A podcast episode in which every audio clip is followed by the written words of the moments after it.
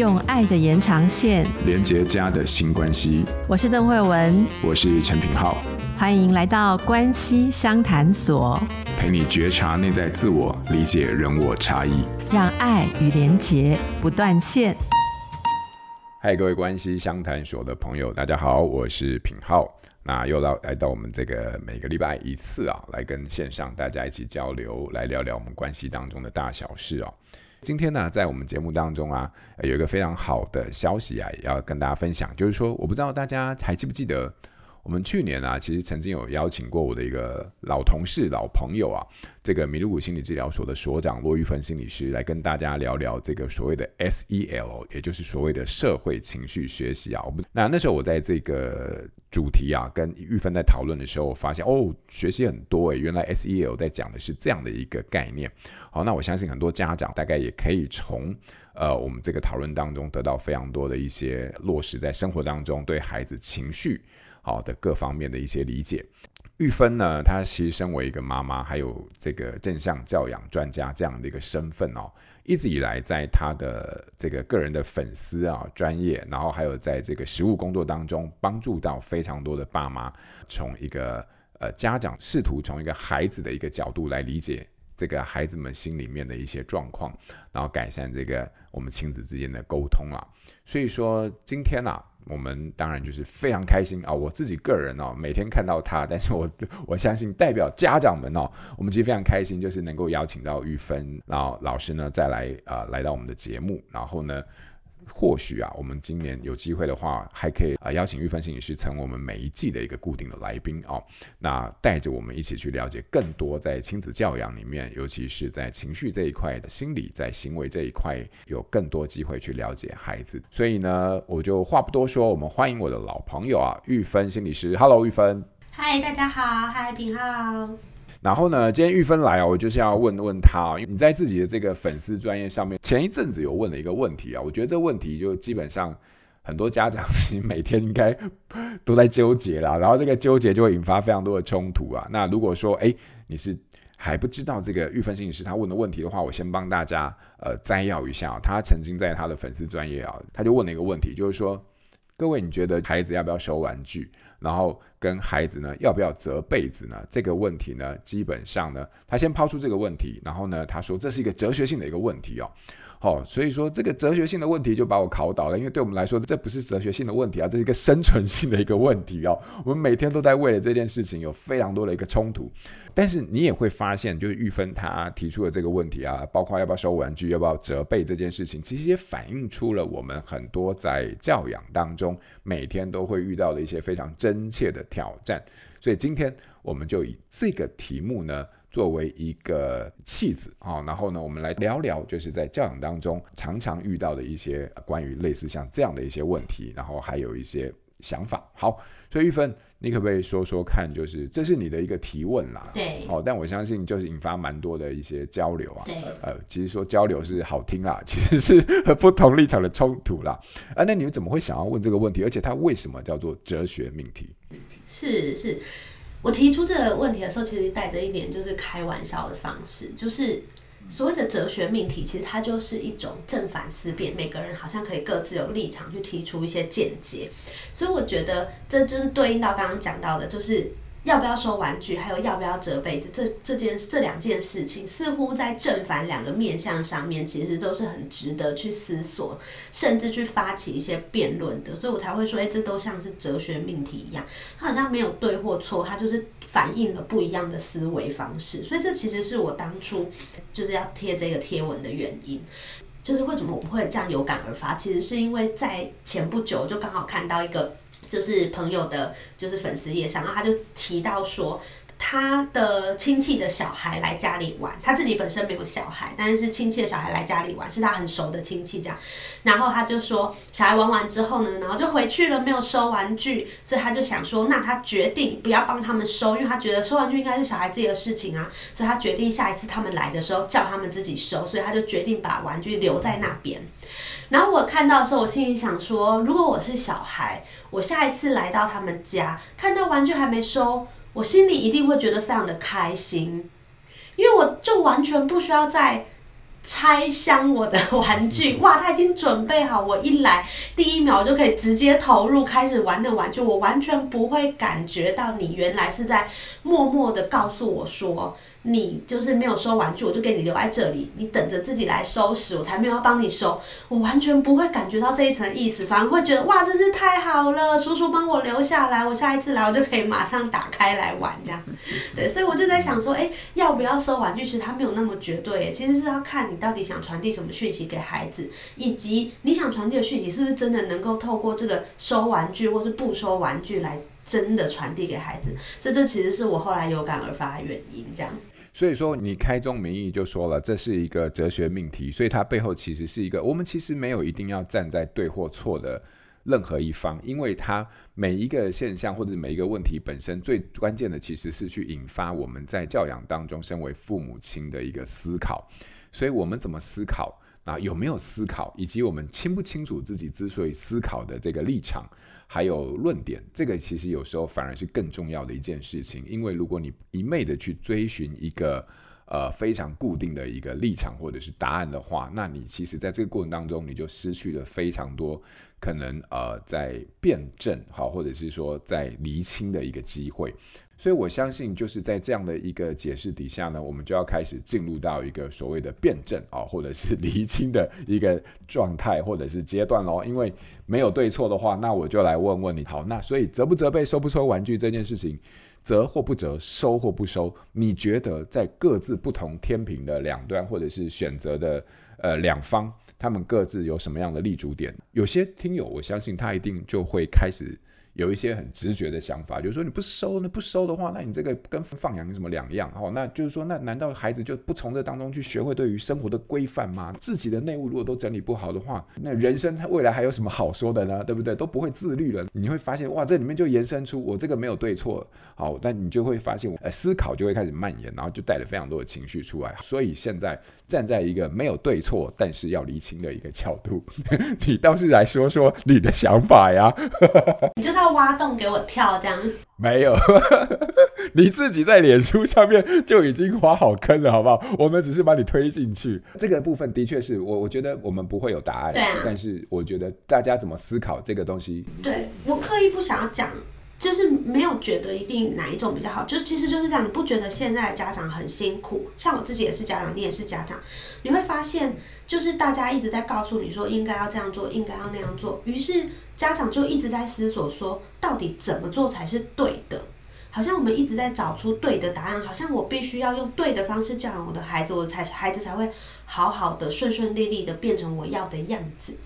可是其实很多事情上面本来就没有对的答案，不然真的就是父子骑驴啊。就是别人告诉你一句说，你这样子你怎么会这样子做？你就想说啊，我这样做好像不对，我好像赶快调整一下。结果你调整了不一样的方式之后，诶，别人又告诉你说，诶，你怎么会这样做？就像收玩具的这个议题其实一样哦，就是你会听到完全相反的说法。比如说有人会告诉你说，孩子就是要养成负责任的习惯，他就是要知道一样东西拿出来，你就是要收完之后才能拿下一样，这样孩子才会有规矩，他才会负责。但同时，另外一方也会有人告诉你说，孩子。就是应该要给他很多的自由，然后很大的创造空间，他才会有办法变成一个有创意、有弹性，然后未来是可以就是很能够去想出各式各样不同的可能性的一个孩子。于是你就开始去想，那怎么办？我今天如果叫他收玩具，我好像就在扼杀一个孩子先天的这种创造力。可是呢，我如果要保有他的这个创造力，又好像我就会教出一个丝毫没有规矩，然后家里一团乱，我自己生活起来也很不舒服的一个环境，所以你就会觉得我就卡住了，我好像不知道到底怎么做才是对的。所以其实所谓的哲学命题，我就我就是希望他可以跳脱这样子的想法，就是我们并不是要去找出对的，而是去找出怎么样才是适合我的，或是适合我们家的。其实我觉得这个才是这个议题或者这个命题里面最重要的东西。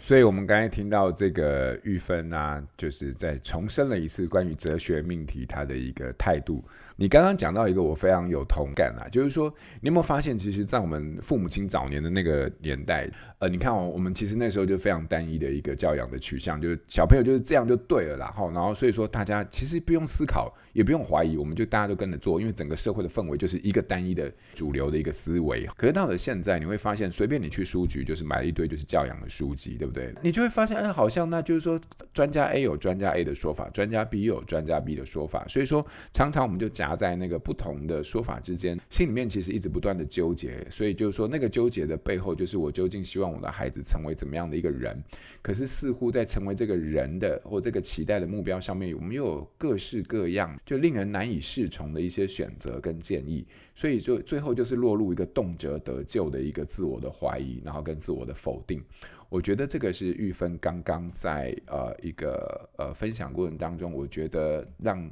呃，很多家长，包含我在内，都是心有戚戚焉的一个感受了。你就点出了一个我觉得蛮重要的一个问题，而且是蛮深刻的一个方向啊，就是说这个问题的背后，我们是需要思考的。好，那我相信不只是父母亲的选择啦，我相信所有的听友在关系相谈所里面，在面对关系，在面对生活，在面对自己的时候，他们其实都是在面临一个选择。那在这个选择的当前，其实是流次着各式各样的。建议跟说法，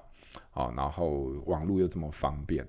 那我我不知道，就是玉芬你自己觉得，就是身为一个临床心理师啊，一个正向教养的专家啊，然后也身为一个母亲，今天在面对我们这个一个这么资讯大量的一个时代里面，然后那么多元的一些。呃，观念在交流，呃，在陈列在我们面前的这样的一个时代，我们怎么去做出适合或者是合适自己跟孩子教养的选择？我相信这个可能的确是没有正确答案，但我们或许可以借助你的一些思考跟你的判定，或你思考这些问题的逻辑跟方式，也能够提供呃听友在理解这些疑惑上的一些方向。你你怎么想这些事情？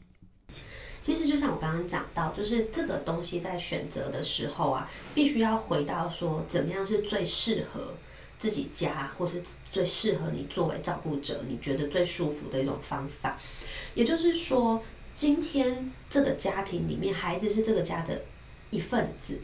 所以这个家里面的每一个人的感受都应该要被看见跟在乎，这其实也是正向讲里面一直提到的，就每一个人的感受其实都是重要的。所以今天虽然我们也很希望说，诶，给孩子一个很自由挥洒的空间啊，就像我也很希望梦想中孩子就可以有专属自己一间游戏室啊，然后他就可以在里面做任何弄得很脏也没有关系啊，在里面做那种脏兮兮的工作啊，泥巴什么。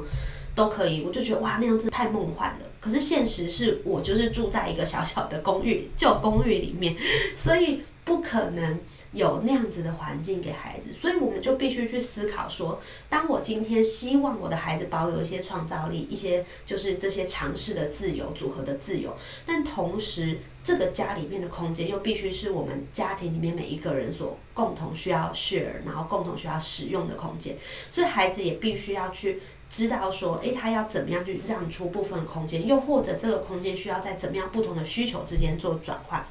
于是，在我们家里面，其实收或不收就没有那么绝对，比较像是划分区域。像我们家就有小孩子当初在规划的时候，就一间小小的小孩的游戏室，又或者是我们会跟他讲说，诶，那你就是在你的房间里面，那。我们就会告诉他说，客厅可能是我们大家会走来走去，或是走道上是我们会走来走去的空间。所以这边的话，我们可能就没有办法，你没有办法在这边玩，或者没有办法在这里就是组合你的巨型的基地。因为其实我们家地面空间最大还是在在客厅，所以我们家每个空间都小小的，但是客厅已经算是比较有完整地面的地方。那所以小孩就会很希望说，他有一些大型的计划、大型的建筑想要盖的时候，他就会很自然的想要霸占客厅这样。那我们就会让他知道说，诶，当你你这样子走过去的时候，你会发现很容易被踢到，你的东西很容易坏掉。又或者像我们家其实有猫咪嘛，所以它如果在猫咪的通道，就是猫咪的路线上的话，因为猫咪会有固定想要上下跳跃的位置。那如果它自己就是在那些位置上面的话，那它就会注意到说，诶，那这样子我的东西其实就是很容易被。打坏，或者很容易被踢到，很容易被破坏，没有办法被保留下来。于是他慢慢就会理解到说，如果我今天真的想要借用在这个空间，那这个空间可能我就是暂时的，我可能完成之后我就必须要拆掉它，或者是要把它移动，要或者是说我如果觉得我这个东西要做比较久，我可能就是需要。选择在比较安全的空间，像是他自己的游戏室或他自己的房间里面，那他这样就可以保有，比比如说他他常常一个作品可能就会放个两三个礼拜，不断的改造，不断的加东西。所以这个收或不收玩具，它就没有那么绝对，它会取决于看看他今天工作的位置在哪里，又或者今天我们可能有客人要来，那可能某些空间的功能就会再度的变化。所以这些东西它都不是死的，在我们家里面，它就是一个我们需要跟孩子共同去讨论，就是去协商出一个方法这样。那。孩子当然他就会慢慢发展出一些阴影的策略，比如说他好不容易改好了，那他知道说在这个位置可能他需要拆掉，于是他现在自己就会说，那他想要把它拍起来，他就会拿我们的手机或者他自己的儿童相机去把它拍起来，拍起来之后他就会觉得好，我完成，我可以知道我曾经做出了这么一个雄伟的建筑。这么一个就是旷世巨作，然后我现在知道它被好好的留下来，有影像作证，然后有记录，我自己就可以安心的把它拆掉。所以其实收不收玩具，它其实搭配了很多的可以去细腻的使用的地方，它就不是那么严格说你就是得要给我收。那很多时候，其实大人需要去问自己说，当我今天坚持他要收玩具的时候，我背后的需求到底是什么？是因为我这个空间可能像我们家一样小小的，所以我这个空间必须让出来，这个空间必须有不同的使用，又或者可能像日本的家里面不是房间跟就是到了晚上还要铺床之类，那那个空间显然就不可能在夜间的时候还被保留去做其他的工作嘛，它因为它就是一个床铺的位置啊，所以。因应自己家庭里面空间的运用，孩子就必须去理解到这件事情。那当然，如果你们家有一个完整本来就是专属于孩子可以使用的空间，然后那个地方里面不收，那当然没有问题。但如果今天很多大人其实是这样，他会觉得说，我要求你去收，你必须要乖乖听话去收。所以大人可能要问自己说，是不是其实让我不舒服的，其实不是不收玩具这件事本身，而是我感觉孩子透过不收玩具在。跟我对抗，是那个对抗让我觉得不是很舒服。诶，如果是这样的话，那这时候我们其实是要去处理说，为什么我会觉得，诶，孩子好像通过不收玩具在对抗我？为什么他会觉得我需要被对抗？而我又为什么会觉得对抗让我这么的不舒服？所以这个背后其实还有更多可以去整理的东西。那他就跟收不收玩具这件事本身没有那么大的关系。所以收不收玩具，回应到其实。背后有很多很多可以探讨的东西，这样。OK OK，太精辟了。我觉得你刚刚呃从现实生活中呃就自己在面对呃教养当中对于收跟不收的一些思考，然后带到我觉得成人我们在教养当中对自己在这个情绪背后的理解啊，我帮听友们摘要一下好了，因为我觉得呃玉芬刚刚这对这段话里面其实有非常多的大智慧啊。好，玉芬刚才说到，就是说，其实，在每一件事情的决定上面，其实有一个很重要的思考，就是舒服这件事情。那舒服这个东西，基本上就是说，从正向教养的角度来说，就是每个人的感受都是需要，而且也值得被重视的哦。所以举到生活当中的例子，就是孩子其实在家里面，他一定就会有收跟不收这个东西，它其实会牵扯到我们的一个很现实上的一个物理上的空间。所以在这个空间里面，你会发现它其实有你自己的房间，但同时也有公共的区域。好，所以在这个自己的房间跟公共的区域当中，你就开始要慢慢随着这个环境的一些变动，也有一些是永恒或者是可以固定的部分。比如说我自己的房间，它其实是一个固定的。那在公共的空间里面，它其实是一个变动的状态。收跟不收，其实关乎这个空间的使用。那你就会发现。这个空间的使用里面就带出了概念，就是我自己可以固定的部分，以及我要接受呃，因为他人的公共的需求，而我必须要做出应变以及妥协的空间。你有没有发现，其实在这样的原则底下，我们不只是对于空间的使用，其实它也带出了对于自己心里面的某一种固定跟变动背后的一些逻辑，还有。呃，彼此的一些联动，我个人觉得是蛮重要的。因为当你在这样运用空间的时候，你就把别人也放进你的世界里面去做一些参考，那同时也去建立起或者是去找出自己在空间里面永恒的一些保存的方法。你说到那个像孩子会利用照相，我觉得这是一个非常不简单的一个去永恒的保留。你会发现，它其实从一个变动的空间当中，它找到了一个可以让这个物体或让这样的一个经验永恒存在的方式，那就是拍照。好，那拍照这个东西，它就开始从物理的一个呃有限性当中进到一个心理的一个无限保存的一个机会。你可以发现，这是一个非常有趣的一个转变。那我相信这样的一个转变带来的弹性，它在面对非常多的变动或者是不可预测的时候，诶，搞不好也会有他的一些对孩子心理能力的一些帮忙。哈，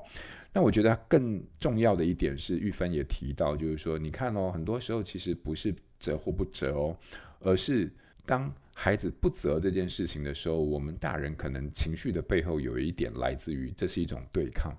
那为什么我对于对抗这件事情这么的有反应？那是不是反映出我这个人对于教养当中，或者是对我人生当中的某种控制的一种意图跟议题？那这个控制对我这个人来说，究竟代表的是什么？他在解决我什么的问题？哦，他在解决我这个人我自己的人生的什么问题？为什么我对于控制是这么的在意，然后是这么的不可接受不被控制？或者不接受控制的孩子，在我们的关系中展现。好，所以这个就带出你对于自己的一个觉察。我想这个也是好玉芬在分享当中很重要的一个提醒。可是我相信很多家长他还是需要透过一个非常能够啊、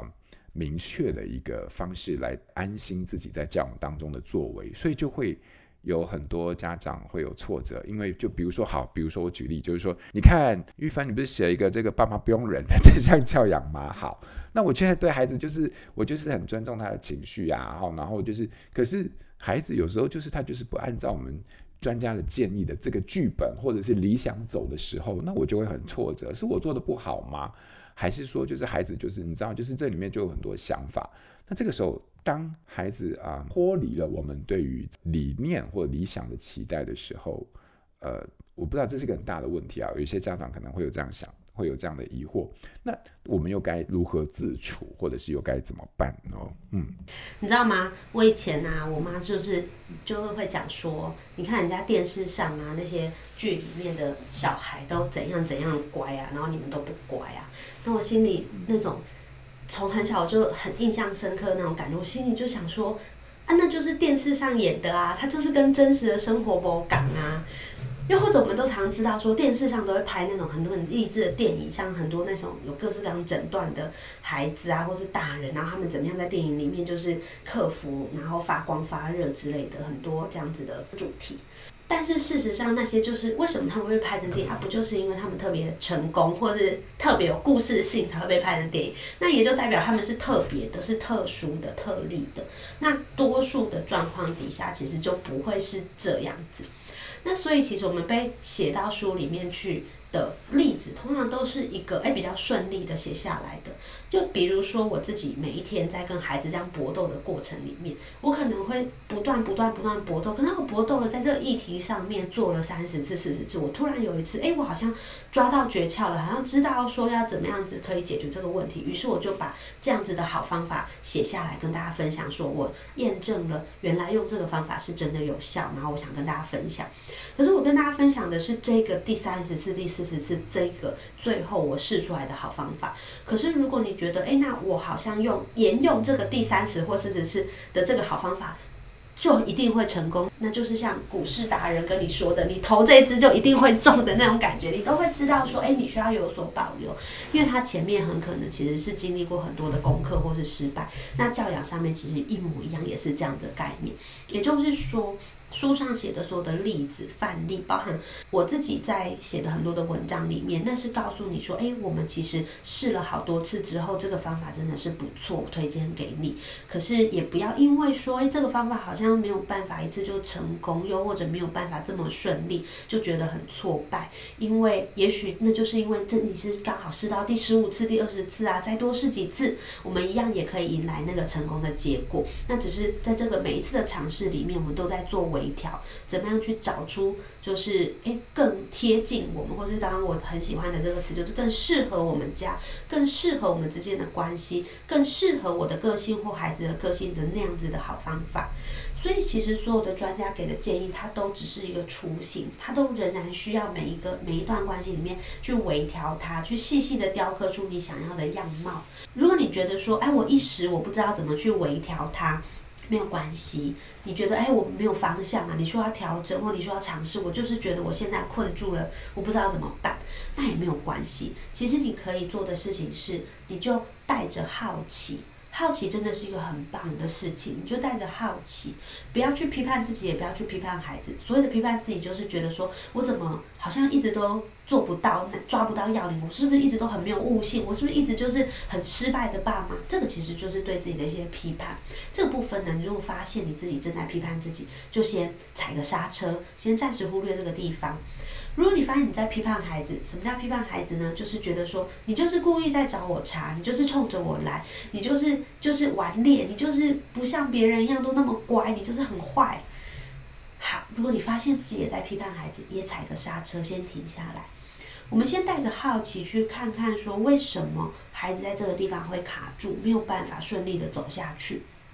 你就可以问他，好像我这样说的时候。你有一些不太认同的样子，怎么了？又或者是说，诶，妈咪刚刚这样讲，你好像不是很喜欢，怎么了吗？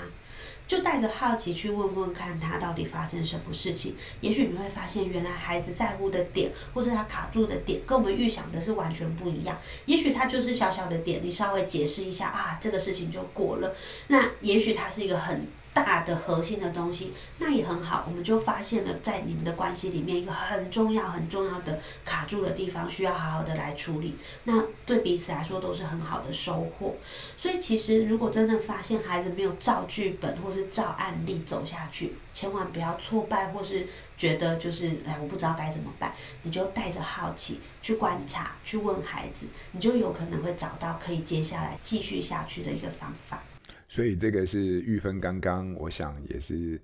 解答了非常多呃听友，尤其是呃身为家长的心中的一些疑惑，就说诶，呃这书都写得那么理想，对不对？现实就是完全就不这么一回事。可是这其实从理想到现实之间，你你我们可能都需要理解到一个部分，就是人。呃，它其实是充满各种可能，也是充满各种变数的。所以说，在一个我们采行的一个理念的这个落实在生活教养当中的这个过程当中，它一定是会需要时间慢慢的磨合，然后慢慢的理解，然后再到慢慢的呃形成一种内化，也就变成我自己一部分的价值的这个过程。所以这个过程当中，它一定会需要非常多的时间。在铺陈，在沉淀，然后在内化。好，所以呃，有时间当然是非常正常的，因为人就是一个这么充满变数的一个生物，它不是公式。那当然，在这个过程当中，它也考验了你对于孩子的一个理解，然后呢，也考验对于孩子之间相处的呃方式跟形式。好，所以说呃，玉芬帮我们提出一个角度啦，就是说，当我们在里面面对非常多的不一致、挫折，或者是怀疑的时候，呃，不妨这个时候我们就以一个好奇的心态来理解一下究竟发生什么事情。所谓的好奇，指的就是说，其实我就是不懂，所以我想懂。好，那我想懂的时候，这种好奇的这种心态，其实会把我们自己从那种被指责、然后被对立、被对抗的这种心态当中呢，暂时的呃先呃释放出来啊，然后呢，从这个时候我们再去看待。呃，教养或者是看待孩子的时候，我们可能会有一些比较不一样，或者是新的一些体悟的机会。所以这大概是玉芬啊，今天我觉得带来蛮丰富的分享的一些内容啊。从你提到的这个哲学命题，对不对？没有对错，但它的确带来醒思啊。然后再到你自己的一些相关的经验，但是这经验里面，我们可以看到，诶，很触动家长的一些想法还有做法。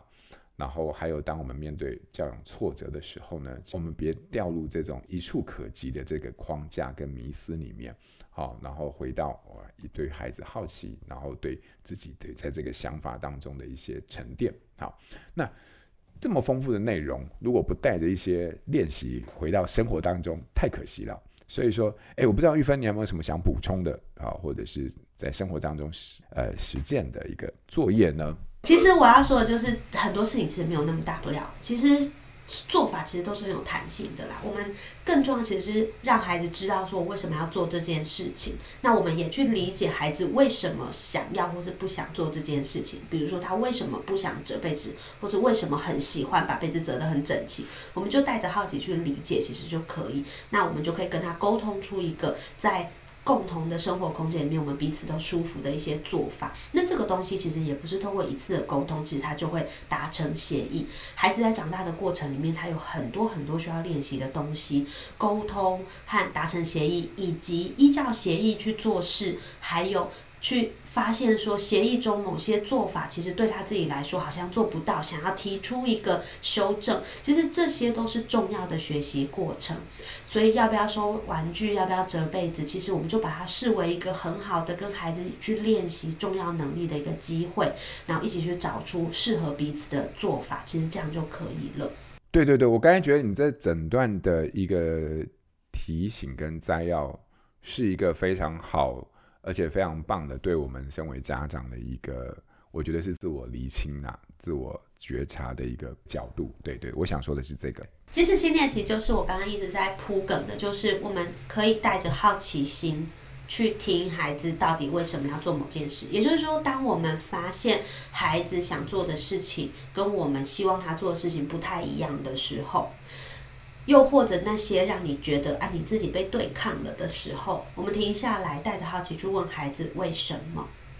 去听听看孩子要做或是不做这件事情的原因。这就是我今天想要请大家回去试试看的新练习。OK，太棒了！我希望就是各位听友也能够带着玉芬呃所提供的这个新练习呢，一起回到我们生活当中，然后来帮助我们自己来厘清自己，然后厘清在亲子之间的关系。反正我们内心的这些部分很隐微，但是却又非常真切而重要的部分。好，希望呢，今天我们的内容呢，能够对于听友或者是每一位正在处在这个亲子的非常多的纠结当中的家长呢，好，都能够带来一些非常棒的一些帮助或者是启发。好，那我们今天的关系相谈所就到这边啊，要跟大家说再见喽。好，谢谢玉芬，谢谢大家，拜拜，拜拜。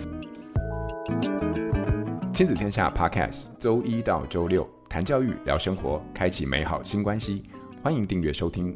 Apple Podcast 和 Spotify，请给我们五星赞一下。也欢迎大家在许愿池留言，告诉我们你在每周新练习的时间中，生活有了哪些改变和发现。关系相谈所，我们下周见。